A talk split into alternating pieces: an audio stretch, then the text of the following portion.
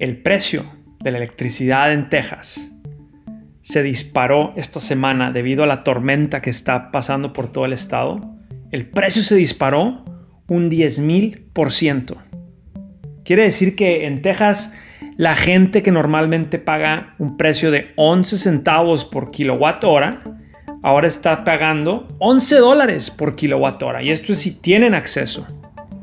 El kilowatt es la forma como se mide el consumo de energía. Quiere decir 1000 watts en una hora. Bueno, y como vemos, esto de que tengas acceso es si te está yendo muy bien, porque hay muchísima gente en el estado que no tiene acceso a luz. Está pasando por una tormenta invernal que no ha pasado en los últimos 40 años. Esto se le conoce como un riesgo de cola. Nadie estaba pensando que esta tormenta iba a impactar al estado más fuerte productor de energía en el país. Y ahorita tenemos más de 3 millones de tejanos sin luz. FinHabits presenta Hábitos Financieros y bueno, espero que si ustedes están viviendo en Texas o si tienen familiares, estén con salud y estén bien. Yo tengo mi familia en Texas y muchos amigos por todo el estado y ellos están bien. Pero esto es, una, esto es un desastre. Es un desastre natural que se ha vuelto un desastre económico.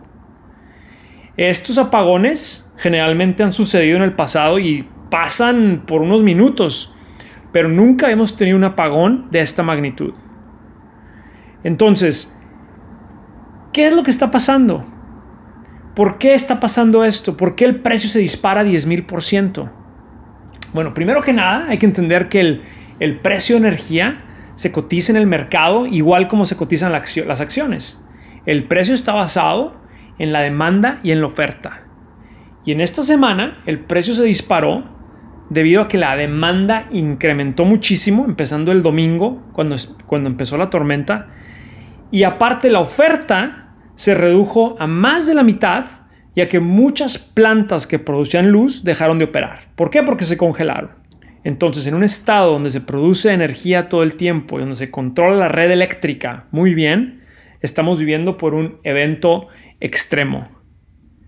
Em, para que se den una idea, la demanda en, el estado de Texas generalmente cuando es muy muy alta es en el verano y es cuando la parte este del estado está todo lo que va con los aires acondicionados. En esos casos, el consumo así extremo alto es 70 gigawatts.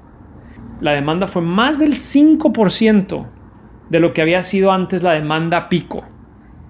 Y esto aparte, como te decía, se combinó con que casi dos terceras partes de las plantas productoras de luz estaban sin funcionar.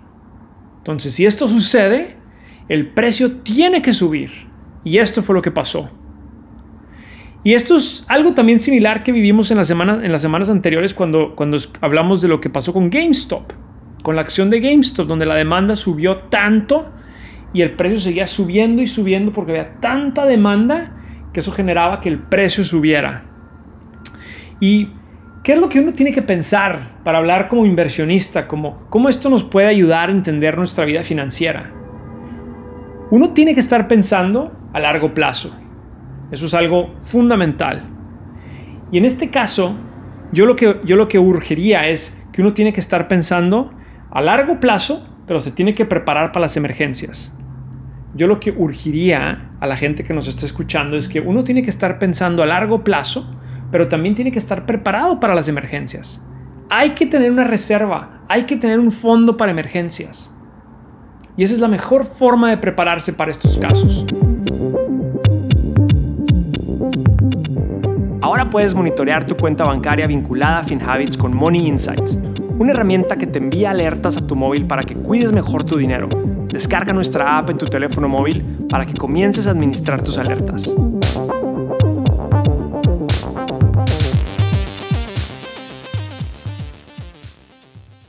Esto que pasó en Texas, esto es algo raro, pero que ellos nunca se prepararon. Los generadores de luz, las compañías que generan luz, estaban tan acostumbradas de optimizar su, generación de luz a un precio bajo que nunca pensaron que una tormenta de nieve los iba a tumbar y nunca se encargaron de cuidar sus máquinas o su equipo y, en pensar qué sucedería si cae una tormenta de nieve. Entonces es muy importante estar pensando que para estar preparado, para tener una vida financiera en orden, hay que tener una reserva o un fondo de emergencia.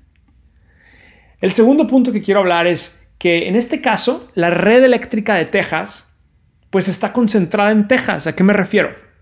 Bueno, en Texas la compañía que administra la red se llama ERCOT y esta red ERCOT cubre el 90% del suministro de energía en el estado. Hay ciertas ciudades como la ciudad del Paso, Texas, que no están en esta red y por eso el Paso tiene todavía luz ahorita. Pero esta red, esto quiere decir que esta red de ERCOT pues no está conectada a otras redes federales. ¿Por qué? Porque Texas no quiere estar regulado a nivel federal. Y esto le da ventajas, porque le da ciertas libertades al Estado, pero también trae un punto débil. Y en este, y en este problema, eh, en, este, en esta tormenta que estamos viviendo, pues este punto débil se está amplificando. Em, como Texas no intercambia electricidad con las demás redes, entonces las demás redes no le pueden dar electricidad a Texas en estos momentos críticos. En nosotros en la comunidad de FinHabits tenemos una filosofía de siempre estar diversificando. Nosotros no tenemos una idea de qué acción va a ser la acción más fuerte el siguiente día o el siguiente mes. A nosotros nos gusta diversificar, estar invirtiendo en una cartera diversificada. Bueno, igual en este caso, que Texas no está diversificando, ahorita en este tiempo de crisis, pues tiene un problema bastante grande. Entonces hay que aprender a diversificar. Es muy importante diversificar para poder minimizar los riesgos. Y tercero, hay que aprovechar oportunidades como estas. ¿A qué me refiero? Hay ahorita compañías que generan luz en el estado de Texas que en esta semana van a ganar todo lo que no habían ganado en 10 años. Existen compañías que solo prenden sus generadores de luz cuando el precio de la electricidad sube a niveles extremos. Entonces estas compañías se mantienen apagadas todo el tiempo, pero cuando está el precio de la luz muy alto, ellos empiezan a operar y empiezan a abastecer electricidad a la red. Y obviamente hay compañías muy grandes que no estaban preparadas para esta situación y ellos están perdiendo mucho dinero. Entonces uno como dueño de negocio o como una persona que quiere empezar un negocio, hay que entender muy bien que existen oportunidades donde si uno encuentra esa oportunidad donde uno puede ganar bastante dinero, hay que aprovecharla a todo lo que va. Y no estoy diciendo que en, este caso, el ejemplo que te estoy dando, estas, estas compañías que generan electricidad ahorita, pues están beneficiando de cobrar un precio muy alto. No estoy diciendo que debes de abusar.